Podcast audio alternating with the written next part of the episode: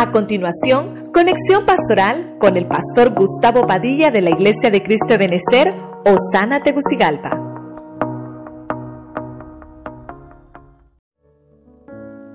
El pan sin levadura lo podemos ver manifestado en siete ministraciones. Una que es para ser rescatado, según lo que nos dice la Biblia en Génesis 19.3, y el personaje aquí fue Lot, que lo vimos, los ángeles llegaron y él les preparó, les preparó pan sin levadura, pero ¿qué pasó? Se demoró. Lot les dijo, no, salgamos hasta otro día, hasta otro momento, esperemos la noche.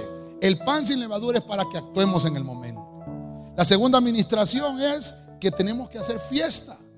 La segunda administración del pan sin levadura es, hermano, que significa un pan de aflicción.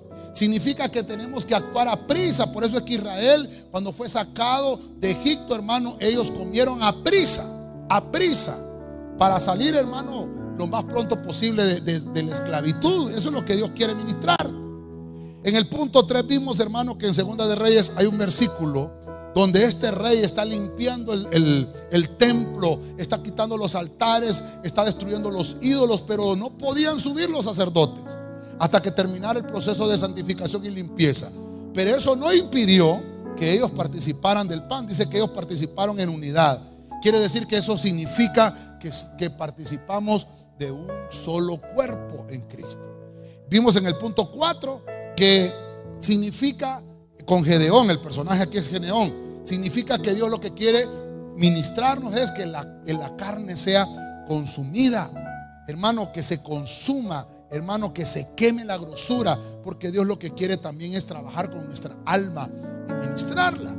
En el punto 5, vemos que está hablándonos el Señor acá en el libro de, de Esdras donde también estamos viendo que están restaurando el templo, está cerrado también, muy parecido a estos, estos, puntos a lo que pasamos hoy en día, el templo está cerrado, sin embargo, los sacerdotes estamos en casa y podemos participar del pan sin levadura, que está, es uno de los primeros elementos de la mesa. Entonces, significa la administración de fortalecer las manos. Quiere del Señor que cambiemos la actitud. Dios puede cambiarnos la actitud si tú se lo pides es, hermano, que Dios te quiere cambiar la actitud para que cuando se abre el templo, para que cuando se restaure y se habilite nuevamente las reuniones, tú puedas servir con toda tu familia, porque somos familias sacerdotales en la casa del Señor. La sexta administración se utilizaba no solo para la fiesta de los panes sin levadura, se utilizaba el pan sin levadura para la Pascua, como uno de los primeros elementos. La Pascua es, hermano, el Passover, pasar por alto las faltas Dice este versículo de Marcos 14.1 que leímos, que procuraban, hermano, con engaño prender a Jesús. Procuraban quitarlo de en medio.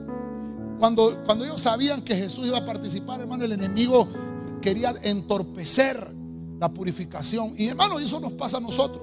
Cuando queremos buscar la purificación, la santificación de nuestra alma, el enemigo va a querer ponernos tropiezos. Entonces, no sigamos el juego de las tinieblas, participemos, perdonemos las faltas, hermano, y practiquemos la misericordia.